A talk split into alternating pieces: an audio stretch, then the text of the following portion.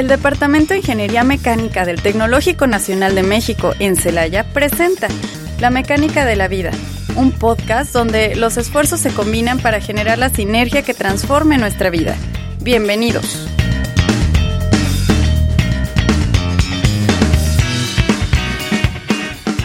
Hola, sean bienvenidos a una nueva emisión de La Mecánica de la Vida. En esta ocasión estamos de locutores sub Juan Pablo Mancera y mi compañero Pepe. ¿Cómo te encuentras, Pepe? Muy bien emocionado por esta sexta emisión que ya llevamos. Hoy vamos a tener tres invitados especiales. El primero de ellos va a ser Martín Medina, quien es el jefe de docencia de la, del Departamento de Ingeniería Mecánica.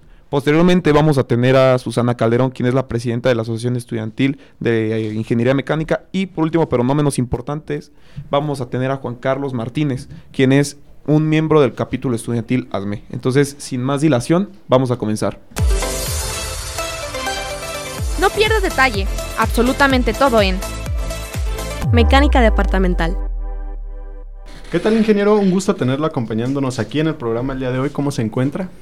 Muy bien, buenas tardes. Agradezco mucho la invitación que hacen para un servidor.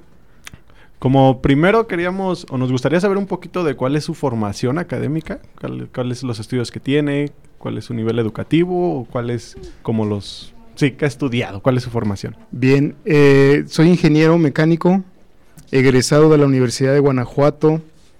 También tengo un posgrado, una maestría también en ingeniería mecánica, un doctorado en ingeniería mecánica también, todo en ingeniería mecánica y pues todo también por parte de la Universidad de Guanajuato. Mi área de experiencia a lo largo de mi vida profesional es el diseño robusto de sistemas termomecánicos para el uso eficiente de la energía. ok, muy interesante. Eh, ya ahorita, ya volviendo un poquito más al tema de, de como tal su, que usted es jefe de docencia en el Departamento de Ingeniería Mecánica. Para empezar y todo, para poner como en contexto a toda nuestra audiencia, ¿qué usted, qué funciones realiza? ¿Qué hace como jefe de docencia? Sí, este, la jefatura de docencia eh, la tomamos a cargo en febrero de este año, principalmente para solventar muchos problemas que se tenían en cuestión de la gestión de la asignatura y lo que es la titulación de los jóvenes que egresan del departamento. En cuanto a la gestión de la asignatura, es pues eso, darle este, un seguimiento a la diversificación de materias que el departamento ofrece, no solamente en el departamento de mecánica, sino también en mecatrónica, industrial y ambiental. El proceso comienza con la asignación de profesores a las diferentes asignaturas que vamos a ofertar o que se van a abrir durante el semestre. Actualmente tenemos 103 eh, materias que el departamento tiene a su cargo, principalmente obviamente en el área de mecánica, Luego el fuerte es mecatrónica, industrial y por último ambiental.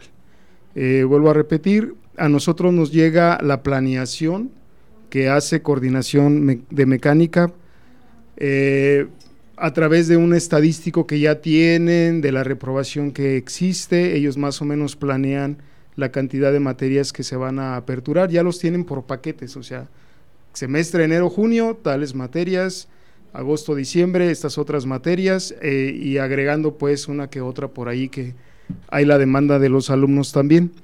Entonces a nosotros nos llega y nosotros asignamos esas materias a los profesores comenzando con los de tiempo completo. El profesor de tiempo completo pues tiene eh, asignadas en su contrato más menos 22 horas por semestre, dependiendo pues de las actividades que realice, ¿no? Eh, las materias restantes que no se cubren son cubiertas por profesores que se denominan de honorarios, ¿sí? dependiendo también de su experiencia, eh, cuánta antigüedad ya tienen como de honorarios, vuelvo a repetir. Nosotros tomamos a cargo en febrero, entonces técnicamente también a, los de honorarios los vamos conociendo, ¿no? Este, tanto físicamente como profesionalmente. Y ya que se les asignan las materias, que todos están de acuerdo, que se ha cubierto la demanda de asignaturas, entonces se procede a que el profesor realice lo que es la instrumentación didáctica. Esto es una planeación de cómo va a llevar a cabo su materia durante el semestre. Entre ellos, pues tenemos lo que se acostumbra, que son las cuatro evaluaciones, los regulares, y ya el profesor, en base a su experiencia, decide cómo va a ir evaluando cada parcial. Es decir, lo más común pues es el examen, tareas, este, presentaciones, etcétera. Entonces, para ello, el profesor lo plasma en lo que mencioné, que es la instrumentación didáctica, y la primera semana de actividades del semestre se le tiene que dar a conocer al alumno. Para ello, se le pide al alumno que firme de, de haber sido o que se le entregó ajá, la, la instrumentación. Y bueno, esas son las primeras evidencias que empezamos a recoger de que el alumno está enterado, qué va a ver, cómo va a ser evaluado. Y para ello el departamento tiene en Google Classroom, ahora que se volvió un boom por lo de la pandemia, diferentes carpetas donde él va subiendo sus evidencias de haber cumplido con lo que está señalada la instrumentación. Y ya uno como jefe de docencia pues tiene que estar revisando eso en cierto periodo del avance del semestre, que el profesor sí esté cumpliendo con lo que dijo y vaya avanzando conforme a lo planeado. Obviamente existen preponderantes que a veces ocurren, donde pues hay ciertas variaciones, ¿no? Y la instrumentación didáctica tiene este, esa flexibilidad de ir diciendo si voy en tiempo, no voy en tiempo, y bueno, eso sirve también para posteriores planificaciones, pues tomar en cuenta, ¿no? Poder escoger si dejar ah, ah, temas o quitar dentro de la planeación que hay. Y esto es importante porque, eh, como todos sabemos, entra aquí también el departamento de calidad o, o las famosas ISO, por las cuales este, se rige también el instituto. Y pues una de las cosas que viene calidad y evalúa es eso, es que el seguimiento que se tiene a la asignatura, ¿no? Eh, entonces, por eso también es importante llevar todo ese control, ya que como saben, calidad, pues viene y a ver, muéstrame la evidencia que el maestro subió, no subió, y si no subió, ¿qué hiciste? y todo ese procedimiento. Tener evidencias de todo. El cual se encuentra en la política de calidad integrada, donde viene la parte de gestión de la asignatura. Y en eso nos la llevamos en el semestre y, estamos revisando los índices de reprobación. O sea, si vemos que hay un índice muy disparado, entonces en una reunión con el presidente de academia, la jefa de departamento, se deciden acciones para este, tratar de corregir, ese nivel de eh, reprobatoria, etcétera. En la mayor medida posible. Ah, ok. ¿Y nada más toman en cuenta las materias de, de mecánica o también, también las de ciencias básicas o nada más o cuáles son las que se encargan? así es, no, el departamento nada más se encarga de lo de mecánica. Lo que él ofrece, este, por ejemplo, ciencias básicas, pues nos da las materias, como su nombre lo dice, cálculo, por ejemplo, los cálculos diferencial e integral, pero nosotros no tenemos en ese nada que ver, ¿no? De hecho, yo ni tengo las calificaciones, acceso a las calificaciones de esos. Todo eso lo maneja el Departamento de Ciencias Básicas. Lo que yo hago de las, como ya mencioné, por ejemplo, ahorita de las 103 materias que tiene a cargo el departamento, lo mismo hace Ciencias Básicas con todas las carreras, pues obvio, a los cuales les da eso, ¿no? Pero yo, por ejemplo, no tengo acceso a las calificaciones de cálculo integral o algo así. Ah, ok. Sí. Entonces, como tal, ya es nada más de todas las materias de mecánica, incluidos también veranos. También es, ah. usted está revisando constantemente también los cursos de verano. Fíjate que en el verano eh, lo que nosotros hacemos como departamento nada más es asignar al profesor. Toda la logística que acabo de mencionar, que es la misma, se encarga, hay una coordinadora de verano, una coordinación de verano, y ella se encarga de hacer lo que acabo yo de decir de estar este, viendo que el profesor suba sus evidencias, de estar viendo los índices de reprobación.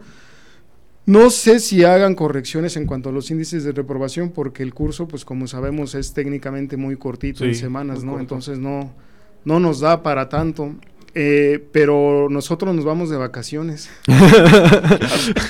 Usted sí descansa. Así es, la, la coordinación de verano es la que se encarga de hacer toda la logística que yo acabo de mencionar y estar checando este, que el profesor sí vaya, que haya firmado, que cumpla con sus horas, que cumpla con el temario, porque inclusive pide eh, una programación aparte de la instrumentación didáctica. Ah, ok, cambia. Ellos, piden una programación así por semanita, que cómo vas avanzando, y este, en eso se basan eh, ellos para ir checando, ¿no? Ah, Obviamente que el profesor que no entrega algunas cosas, pues tiene sus Sus castigos. pues, principalmente en el salario, tengo, Sí. tengo entendido, ¿no? Porque vuelvo a repetir, nosotros, nuestra, nuestro trabajo es, hay una demanda, otra vuelta, de alumnos o de estadísticas que ya hay conforme al verano de materias, uno asigna al profesor, que en este caso la mayoría, estoy hablando de un porcentaje alto, casi el 85% son cubiertas por honorarios.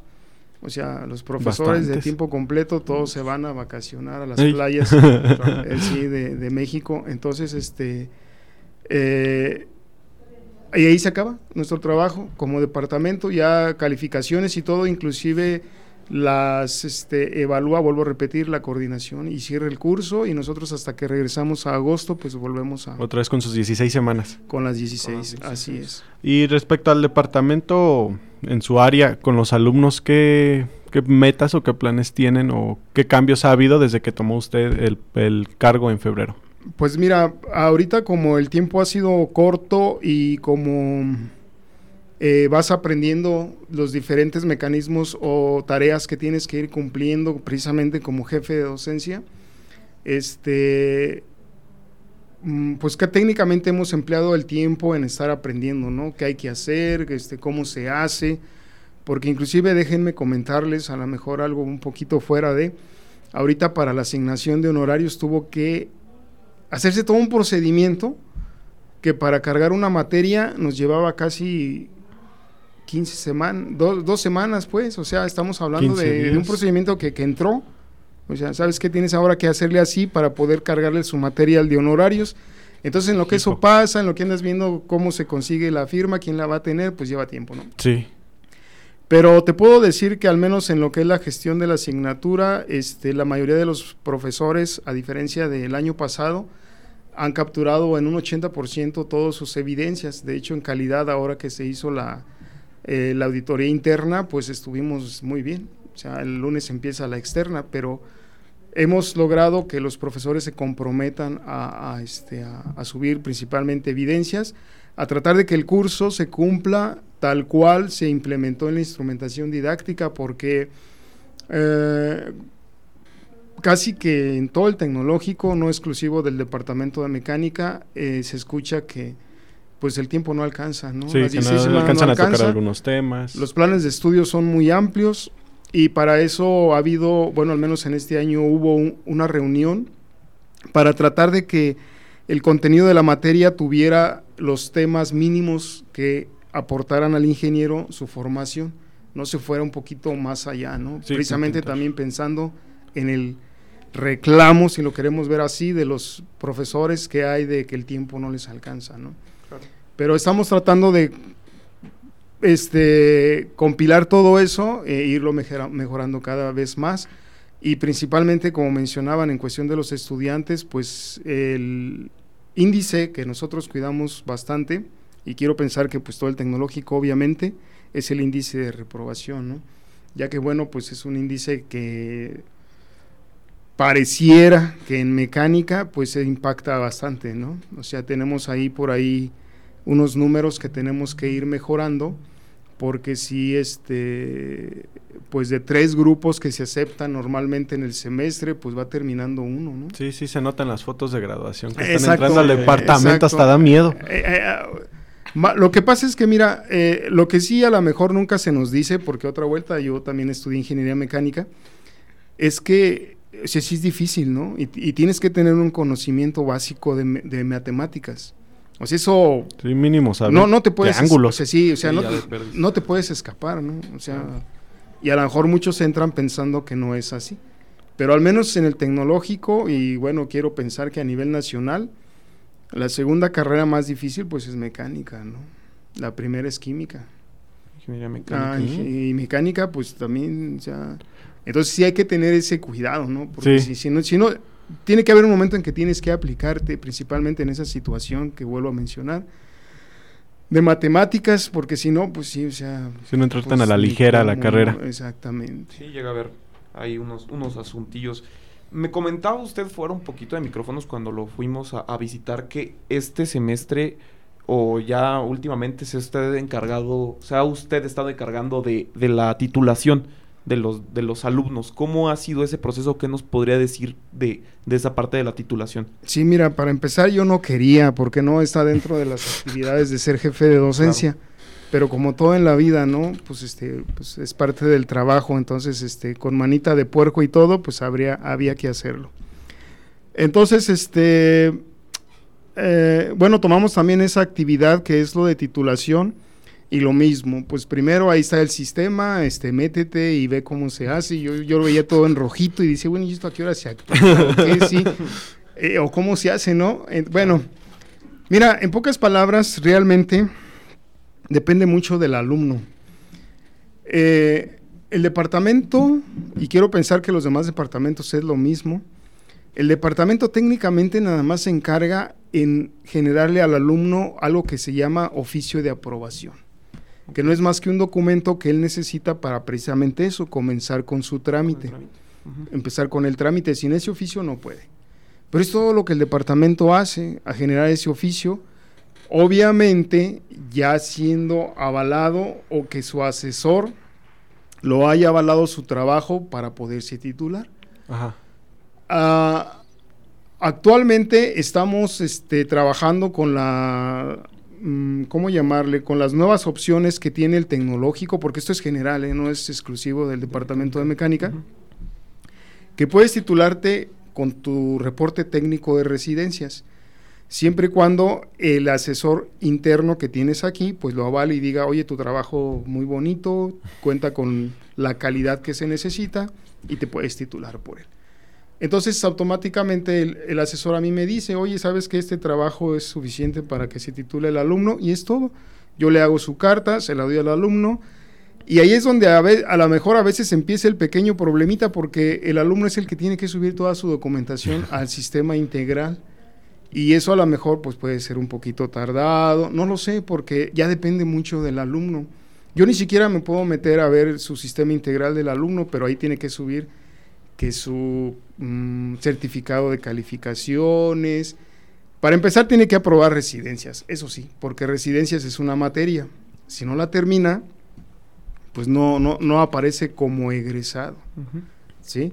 Otra de las opciones que ahorita estamos manejando es que, y, hay muchos, casi yo pensaría que un 50% de las solicitudes que hay presentan el examen que, que se conoce como Ceneval. ¿sí? En ese sentido, el Ceneval tiene sobresaliente, eh, obviamente tiene este, no satisfactorio y satisfactorio. Para que te puedas titular, tienes que tener al menos el satisfactorio. Y también con ese te puedes titular. Entras a la página del Ceneval, te inscribes, ese sí, tiene un costo. Creo que anda alrededor de los dos mil pesos en promedio, algo así.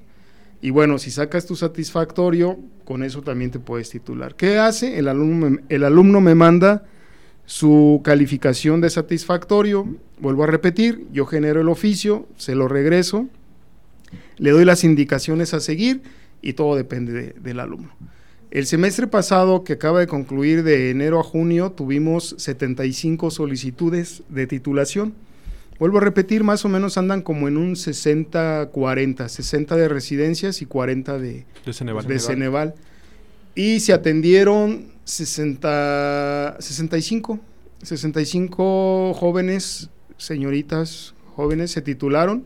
Nos quedan pendientes 10 pero son por situaciones que nosotros no manejamos, como por ejemplo hemos encontrado, ahora que les estoy dando seguimiento para que pues se titulen, algunos me dicen que no han pasado el inglés, ahí les comento que pues es necesario sí eh, tener ese inglés, este, a otros les estarán el certificado, eh, hay por ahí un punto donde dice que su certificado de preparatoria o de bachillerato debe tener un código QR, entonces cuando no lo tiene, pues se tiene que hacer otro trámite. Entonces todo eso va alargando. Poquitas personas, poquitos alumnos me han comentado que también por problemas económicos y personales, entonces también pues eso es eh, importante, ¿no? Mencionarlo, pero eso queda pues fuera un poquito de nuestras manos, ¿no? Yo he encontrado alumnos que los liberan de servicios, ah, ah, bueno, vamos a decirlo así, he encontrado alumnos tanto que presentan Ceneval, como su reporte de residencias que me dicen a mí, ¿sabes qué? Este muchacho ya se puede titular por residencias. Y en 15 días se está titulando. O sea, De volada. sí, los sí, sí. papeles, Yo, yo, yo sí digo, oye, ¿qué, qué, qué pasó aquí? ¿Cómo lo hiciste? Se- Ayúdame. Se, se movió. sí, se agilizó. ah, Exactamente. O sea, a lo mejor él ya desde antes tramitó su certificado. Bueno, el certificado lo puedes tramitar hasta que se te sube la calificación de residencias. Ah, ok. Porque aparece Para que aparezca ya como ah, eh, egresado. y aparezca tu calificación en el certificado. Pe- Pero yo les digo, cuando a mí me llega, he tenido jóvenes que en 15 días ya me están mandando decir, ¿sabes qué? Este ya se puede titular. Y ahí vuelve a entrar el departamento al asignarle una fecha de titulación. Y decir, Ah, ¿sabes qué? Tal fecha, ya tú te vienes y te, Te vienes bañado, cambiado punto. para que Sí, toques la campana. En este semestre tenemos una solicitud de 30, de 30 alumnos y hemos atendido aproximadamente el 50, 52%. Sí, vamos un poquito arriba de la mitad, pero otra vuelta. Entran esos pequeños imponderantes que acabo claro. de decir, de que el alumno también, luego a veces este es un poquito así este decidioso. No quisiera usar la la palabra palabra. por lo que acabo de decir, pero sí, Sí, de que les falta el inglés Ah, o cualquier ah, cosa ah. por el estilo. algo Tenemos así. sí, los papeles Como nosotros estar. comprenderemos. Deben de estar en orden los papeles y todas las cosas para que el departamento justamente lo pueda pues facilitar esa parte de la titulación. Así es. Y técnicamente, pues eso es lo que hemos estado haciendo tanto en la gestión de la asignatura como en la titulación a partir del cambio de jefe de departamento, que como ustedes saben, pues es la doctora Carla, Sí. la que ahora este, dirige todo esto, ¿no? Nosotros nada más somos apoyo de ella y es la que dice este, cómo funcionan. Y cómo se van a ir haciendo las es, cosas. Sí, claro. Sí, ya, ya lo hemos tenido aquí en, en diferentes emisiones. Ingeniero, le agradecemos mucho su, su presencia aquí con nosotros, que nos haya acompañado esta 20, 25 minutos que estuvo. Se lo agradecemos mucho y pues sería, sería todo. No sé si tenga algo, un poquito, algo más que decir. Sí, mira, rápidamente, en cuestión de la gestión de la asignatura, pues como acabo de decir, no técnicamente eso le compete al departamento y, y- ver que todo funcione bien. Pero a la comunidad estudiantil sí le quiero recordar que es importante que se titulen, porque si lo dejan pasar, tenemos también casos de, de alumnos que, uy, déjenme decirles, tengo uno que salió en 1980 y no sé qué. Este, y en esa época no había inglés, pues, o sea, no había que tenías que pre- presentar examen. Entonces él quiere titularse ahora, por lo que gusten y manden, tiene que presentar el examen. Hay otros que no llevaban residencias, tienen tienen que que presentar, tienen, de alguna manera tienen que satisfacer eso. Entonces, ¿qué quiero decir? Que si no se titulan, pues conforme pase el tiempo las cosas cambian y luego tendrán que ajustarse a A lo que haya en su momento. Entonces, por eso es... Sí, sí, yo sé que los, te- los ingenieros mecánicos del tecnológico luego, luego a- a- encuentran trabajo, exacto, pero sí es importante que no lo dejen ahí en stand-by. Sí. Así Le- es. Le agradecemos mucho, ingeniero. No, Muchas de gracias. qué, al contrario, para eso estamos. Gracias. Los demás no se nos vayan, que vamos con un mensaje que Radio Tecnológico tiene para ustedes. Muchas gracias, volvemos. En un momento regresamos a La mecánica de la vida. Ya estamos de regreso en La mecánica de la vida. ¿Quieres saber sobre la vida de los mecánicos? Quédate en Mecánica Estudiantil. Y regresamos. Estamos aquí con Susi y con Jocelyn, presidenta y vicepresidenta de la asociación. ¿Cómo están? ¿Cómo se encuentran? Hola chicos, yo me encuentro muy bien. ¿Tú qué tal, Jos? Muy bien, feliz de estar otra vez aquí con ustedes. Ah, qué chido. Este, ustedes son parte del grupo estudiantil de la asociación, pero aparte de la asociación y de Palitroches, que también es el otro segmento que tenemos, ¿qué otros grupos educativos o de la comunidad estudiantil hay que sean tanto educativos como culturales o deportivos dentro de la institución? Pues algunos de los que podríamos hacer tal vez un poco de propaganda. Se encuentra IE, que es un grupo de electrónica, Linsbox, o también tenemos algunos sociales que son de liderazgo, como podría ser Mates, Leadermind, ah, también hay club de lectura, también encontramos algunos culturales, como lo puede ser dibujo y pintura, fotografía o algunos deportivos, como es el caso de básquetbol, tenis, fútbol, atletismo. Existen muchos grupos a los que se pueden unir estando aquí en la escuela. Y más o menos ustedes en cuáles han estado o en cuáles han participado, que nos puedan compartir tantito su experiencia. Bueno, pues yo he tenido, como, como quien se dice, un largo trayecto durante la universidad en la participación de grupos estudiantiles. En este caso, pues durante mi primer año de universidad estuve en lo que fue ajedrez. Y pues realmente pues es un ambiente muy bonito en el que seas parte de un equipo. Pero bueno, en el caso, en mi caso, pues ajedrez era un grupo en que se dedicaba, o sea, sí era como un deporte, pero es más un deporte mental. Entonces, después, pues tuve como que esta inquietud de quererme cambiar de deporte y me pasé a- al grupo estudiantil que es el de softball, que es parecido, un deporte que se juega como el béisbol. Entonces, pues realmente creo que está muy bien que uno como estudiante, aparte de las materias, se meta en esto que vienen siendo los grupos estudiantiles, porque te da como un sentimiento de pertenencia a la institución. Y más ahora que, pues como pasó, pues fueron los juegos intertecnológicos en los que pues participamos nosotras. ¿Y cómo les fue en ese en esos ¿Qué, intertextos? qué que les experiencia llaman? pueden contar de Ah, para claro. que, los, que la- los chavos tengan como ganas de meterse? Porque yo he escuchado muchas anécdotas de que es fiesta y juegos.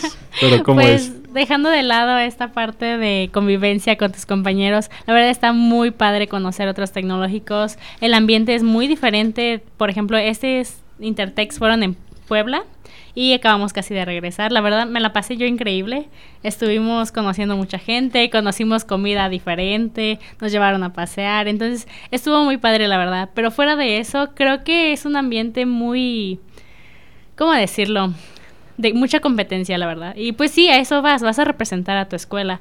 Realmente nuestro director, que acaba de llegar, pues nos dio muchos ánimos un par de días antes de partir y la verdad es que el apoyo se siente. Sí, entonces sí, se siente muy padre como que este sentido de pertenencia a lo que es nuestra institución.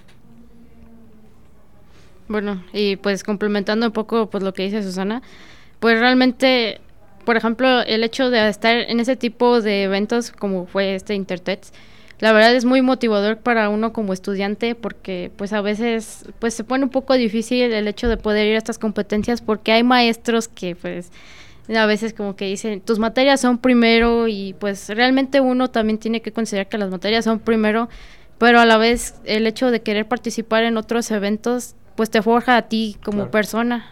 Obviamente pues te formas parte dentro de tus materias como ingeniero, pero por otra parte creces mucho tu integridad, o sea, o tus habilidades, como puede ser el liderazgo y el compañerismo, y sobre todo la organización, porque pues para poder estar en diferentes, eh, bueno, grupos, te tienes que saber organizar, pues, más o menos, o bueno, muy bien, para poder... Saber cómo es- trabajar en equipo, cómo poder guiar, cómo poder tomar decisiones con otras personas que a lo mejor no te sientes cómodo y eso es supongo que lo que más les ha dado de provecho estar como en el equipo de softball.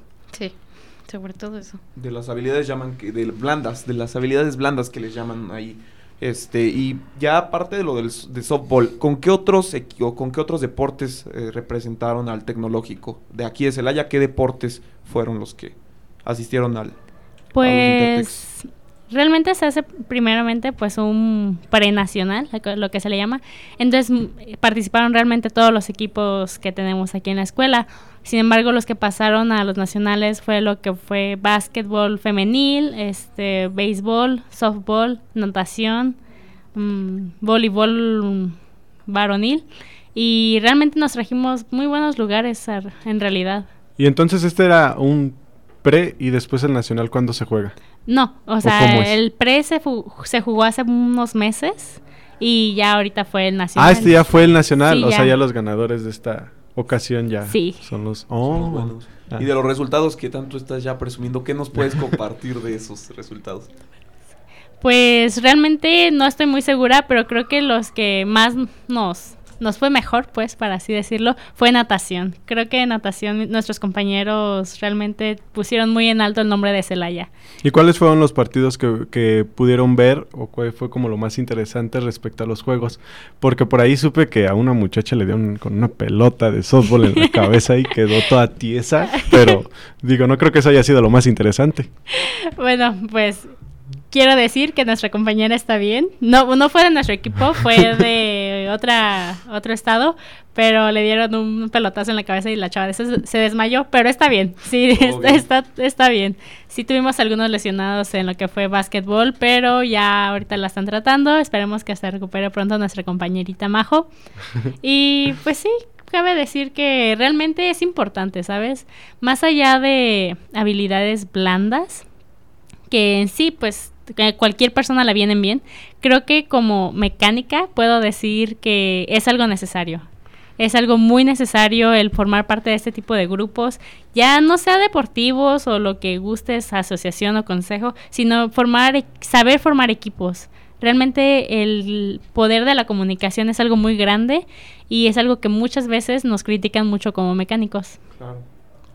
Bueno, un gusto haberlas tenido. Ya les vamos a cortar la plática porque, Un poco breve, pero... porque ahora fue un poquito más corta. Ahora nos está comiendo el tiempo, pero muchas gracias por participar y muchas felicidades por haber ido a- al Nacional en esta ocasión. Espero Incentivar a los es- chavos que, que Ajá. se metan a... a Sí, de que la presidenta de la ASO y la vicepresidenta pueden estar también en un equipo de softball y participar en un concurso, en un torneo internacional y de todas maneras seguir vivas con la carrera. Muchas felicidades, sí. Bueno, muchas Y- gracias chicos a ustedes. Gracias. Y bueno, cambiando un poquito ya de, de persona que tenemos aquí, tenemos a Juan Carlos Martínez, quien es del capítulo estudiantil ASME. ¿Cómo estás, Juan Carlos? Hola, hola Pablo, Eh, Pepe, Eh, muy bien, muchas gracias por la invitación a, a este espacio. Nos querían comentar algo de, de Mi Bus. Más o menos, ¿qué nos podrías decir? ¿Qué es Mi Bus? Para Mira. ponernos en contexto. Mi bus es un proyecto que estamos desarrollando algunos estudiantes de aquí del tecnológico. Eh, es un proyecto que combina tecnologías como lo es eh, Internet de las Cosas, localización por medio de GPS y una aplicación que estamos desarrollando 100% por nosotros, eh, con la cual los usuarios van a poder tener la oportunidad de conocer en tiempo real la ubicación de todas las rutas que tiene la ciudad de transporte Oh. público. Esto para tener un mejor manejo del tiempo y tener una mejor tener una, sí, tener una mejor manera en la que utilizamos el transporte público aquí en Celaya. Este, la aplicación me dices, bueno, comentas que es para saber en dónde está en tiempo real la- o cuáles son las rutas que hay, pero es para saber nada más la ruta o dónde está el camioncito en el momento. O sea, lo ves como en el Maps y ves el camioncito ahí andando Como o si fuera es más Uber o o menos. cómo Ah, es. como si fuera Uber o cómo es. Ándale, es, es más o menos como, como una versión de Uber para el transporte público. Eh, vamos a tener la oportunidad de conocer también el tiempo en el que las unidades van a pasar a la parada. Y de igual forma en el teléfono vamos a poder ver eh, la ubicación de las unidades que van a través de esta ruta.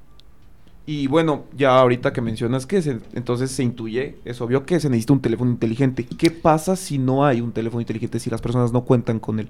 Correcto, mira, eh, la idea principal es que la aplicación funcione con, con los teléfonos inteligentes a través de, pues, de datos de internet, pero aquellas personas que no cuentan con este tipo de teléfonos, también pensamos en ellas y tenemos la, la idea de, colocar también interfaces en cada una de las paradas que muestren también la información que la misma aplicación te proporciona, como lo es, como les comentaba, el tiempo en que va a llegar la próxima unidad, un- un- que nos va a mostrar también las rutas que pasan por, por la parada en la que estemos y pues sí, la próxima, la próxima llegada de, de la siguiente ruta. Ahí. Y la aplicación te dice la ruta por donde viene y por ejemplo, ahorita que tenemos el uso del CIBE para pues sí para pagar el camión, la aplicación tendrá de alguna manera como no sé, ese funcionamiento de poder recargar la CIBE o alguna otra este opción ahí oculta que tenga la aplicación aparte de lo del seguimiento de la ruta. Eh, mira, con, eh, hablando un poquito de eso de- del método de pago, sí lo llegamos a, a pensar, pero ahorita nos estamos enfocando más que nada en, en la idea principal que teníamos, porque ya el hecho de meter la opción de pagar por medio de la aplicación, pues sería hablar con, con las personas de CIBE. Sí, con las llegar a algún sistema. acuerdo. Entonces, sí lo llegamos a, a platicar, sin embargo, todavía no lo tenemos bien definido si lo vamos a meter o no. Lo que sí te puedo comentar que va a tener la aplicación, aparte del seguimiento de las rutas, es que vamos a tener una sección de publicidad de, lo- de locales pues de aquí de la ciudad, así como también de puntos turísticos, en donde pues es un apoyo también para las empresas pequeñas, medianas y grandes. Van a tener la oportunidad ahí de poner sus anuncios, de darse a conocer a la gente y si a la gente les interesa van a poder darle eh, pues clic a estos anuncios y la misma aplicación les va a, a sugerir la ruta eh, necesaria para poder acercarse a estos lugares. Ah, ok. Siempre en un, bueno, ya teniendo un poquito de lado, me parece muy interesante. Sin embargo, pues siempre en un proyecto existen complicaciones y esos son siempre obstáculos. ¿Qué complicaciones nos puedes decir tú que han sido las que se les ha presentado? Mira, como te comentaba, todos los que estamos haciendo este proyecto somos estudiantes. Entonces las complicaciones pues se han presentado en cada una de las etapas que hemos tenido. Eh, estamos aprendiendo todavía de ciertas materias, ciertas cosas relacionadas, por ejemplo, a la programación, a la electrónica.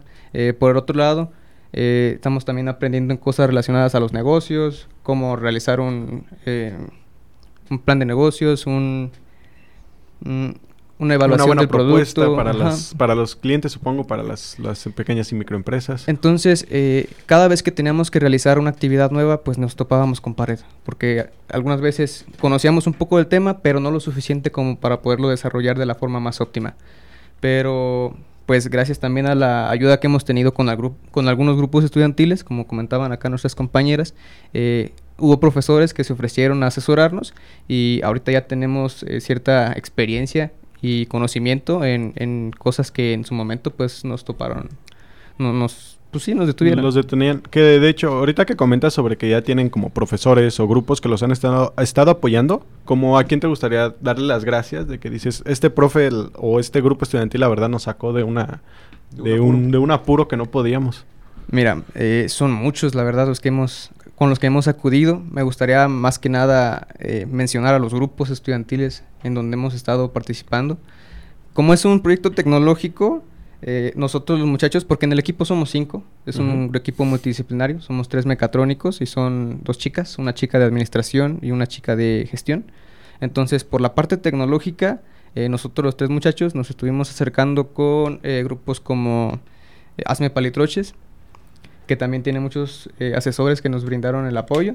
También estuvimos acercándonos con DSM, que es Desarrollo de Sistemas Mecatrónicos 4.0. Ahí también tenemos más profesores que en cuestiones como les comentaba, programación o cosas relacionadas a electrónica, pues nos echaron la mano y nos facilitaron un montón la cosa. Ahora, por el otro lado de administración, que fueron las chicas las encargadas de todo este asunto, ellas de igual forma se acercaron con grupos, como por ejemplo Leader Minds. Leader Minds nos ha conseguido eh, algunas pláticas de, de emprendimiento y también tuvimos la oportunidad de trabajar con el gimnasio de emprendimiento de Innovatec. Ahí ellos también nos dieron cursos de capacitación relacionados a cómo llevar una empresa desde cero. Muy interesante. Pues siempre uno tiene que, que buscar esa ayuda. Cuando, o qué les hizo a ustedes decir, quiero hacer este proyecto? O sea, ¿cuál fue su motivación para decir, se despertaron y dijeron, "Ah, no hay una aplicación Se y se pararon. me ocurrió? ¿Cómo fue ese proceso creativo que ustedes llevaron para ocurrírseles esa idea? Mira, en, en los cursos de emprendimiento que hemos tenido, siempre nos dicen que para poder comenzar eh, una nueva idea, tenemos que partir de solucionar una necesidad. Entonces, eh, todo comenzó con un compañero que tenía la misma idea que todos los demás, nada más que pues nos la empezó a platicar y dijimos, ¿sabes qué? Yo, yo pienso igual. Y, y es que todos, o incluso nosotros mismos, hemos pasado por la situación de no saber qué camión tomar para llegar a cierto lugar. No sabemos inclusive dónde tomarlo o los horarios en que, en que estas rutas suelen pasar. Entonces, eso, esa fue una de las motivaciones que tuvimos. Otra cosa que nos motivó también a hacerlo es que hay que reconocer que ahorita la situación de seguridad aquí en el municipio pues no es muy buena que digamos. peligrosa. Entonces, el hecho de estar en la parada de autobuses esperando un camión, pues es eh, exponernos, es Y exponernos. luego como hace poco que las calles del centro las estaban arreglando y los ruta camiones tomaban otra ruta y yo esperando también. como media hora ahí en el camión y nunca pasaba. E inclusive a- hay veces que nos toca hacer estas actividades en la noche, eh, esperar los camiones en la noche. Y ahí es todavía un poquito más riesgoso porque no sabemos también siquiera si los camiones van a pasar o ya no. Exacto. Y ya con el nuevo horario, ya Y luego con el nuevo se horario. pone todavía más oscuro y es, es más canijo. Incluso hace unos años, eh, yo creo que ya todos saben a qué me voy a referir, pero tuvimos un incidente en donde uno de nuestros compañeros linces pues, fue atacado en, en- en una parada de camión, esperando pues su autobús. Y, y el desenlace de, de este suceso pues fue el detonante para decir, ¿sabes qué? Como no existe algo así, lo necesitamos sí o sí.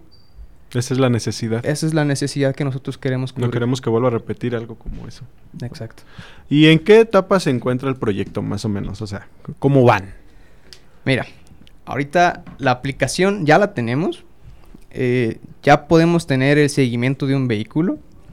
Ya están algunas paradas configuradas. Eh, eh, sí, seguimos en, pues puliendo algunas cositas, por eso todavía no las sacamos a, a las pruebas.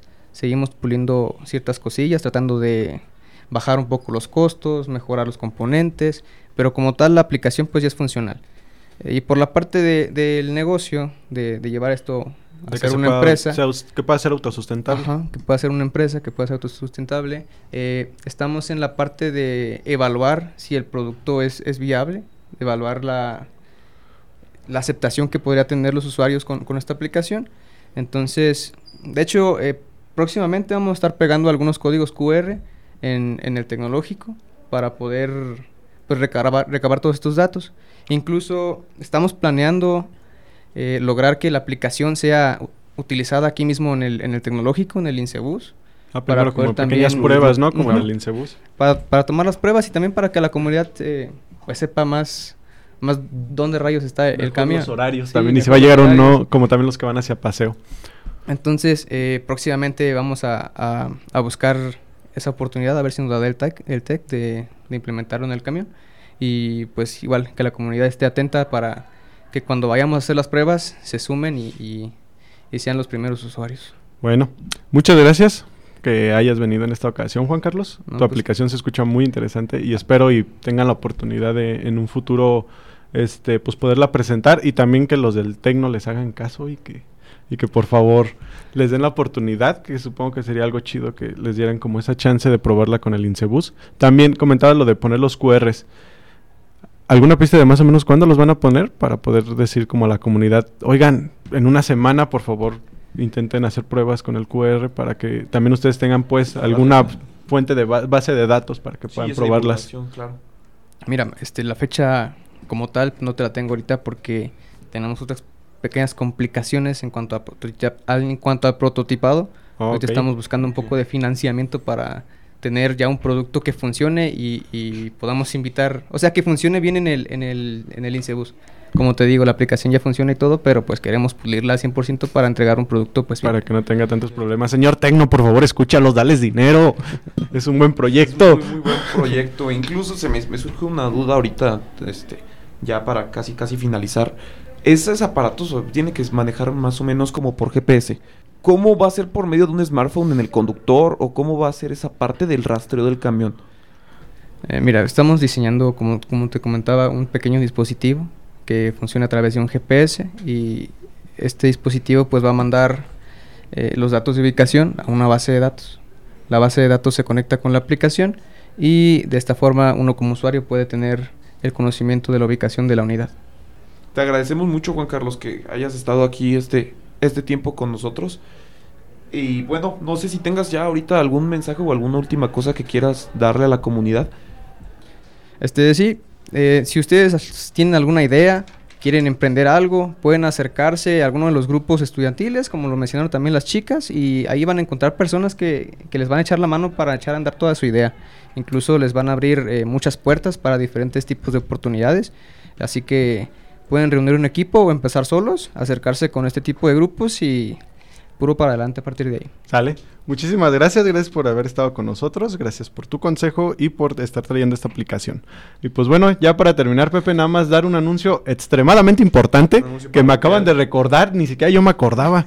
Hagan la evaluación docente, chavos, que ya el domingo se acaba. Y ya nos dijo, y la doctora Carla nos lo, nos lo enfatizó, sí hago caso a la evaluación docente y no la hemos hecho. Y el domingo ya tenemos que hacerla. Sí, se debe de tener esa, esa parte bien cubierta porque recuerden que las también hay consecuencias de no hacerla, que la inscripción o que ustedes carguen sus materias se va hasta el último día. O sea, aunque ustedes pasen todo, se va hasta el último día si no la hacen. Entonces, recuerden siempre, siempre, siempre para todos los estudiantes que nos están escuchando, hacerla para antes del 27. No lo dejen para el 27, por favor, métanse a su sistema y háganla de una no vez. les toma más de 20 minutos, se los juro. Este, también recordarles, no dejen la titulación para el final, como nos dijo el, el ingeniero Martín.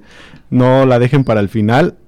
Si ya están por casi terminar la, la carrera, si ya están en noveno, décimo, onceavo, doceavo, por favor ya empiecen a titular. No lo dejen para el Los final. trámites, Los el trámites, inglés. el inglés, el inglés sí. Ya voy en noveno yo y todavía no tengo inglés, así que no, por favor no sigan mis pasos. También este, que participen en las actividades extraescolares que tienen el Tecno para ofrecerles. Y pues sí, ya las actividades extraescolares son, son importantes y también ya, ya en su momento, ya de último, pues si ya tenemos los códigos QR, de lo que nos está comentando nuestro compañero Juan Carlos de Mi Bus, pues también hay que hacer caso a esa parte porque es una aplicación hecha por celayenses para celayenses, entonces tenemos que meterle también ahí un poco de, de ayuda para que su base de datos se alimente de la mejor manera. Y sería todo, sería todo por el momento. Se recuerden, nos pueden mandar sus dudas a la página de Facebook, que es Departamento de Ingeniería Mecánica, sus dudas, sus inquietudes, y pues se los recordamos, nadie más los va a leer con confianza. Y ya, intentaremos darles respuesta aquí en el programa. Y vamos a despedirnos con una frase que nos dijo nuestro tío Carlos Slim, la cual dice, podemos afirmar que han, que han sido la ingeniería y la tecnología las que han permitido el avance de la sociedad humana. Con esa frase nos despedimos el día de hoy. Si él cree en los ingenieros, ¿por qué nosotros no, verdad? Él es rico. Ustedes mismos. Bueno, muchísimas gracias por habernos acompañado en esta ocasión. Nos vemos la próxima semana. Muchas gracias, nos vemos. Cuídense. Bye bye. Bye. Chao. Y es así como concluye una emisión más de la mecánica de la vida. Esperamos contar con ustedes para la próxima. Y recuerden dejar sus comentarios y sugerencias en nuestra página de Facebook, Departamento de Ingeniería Mecánica ITC. ¡Hasta luego!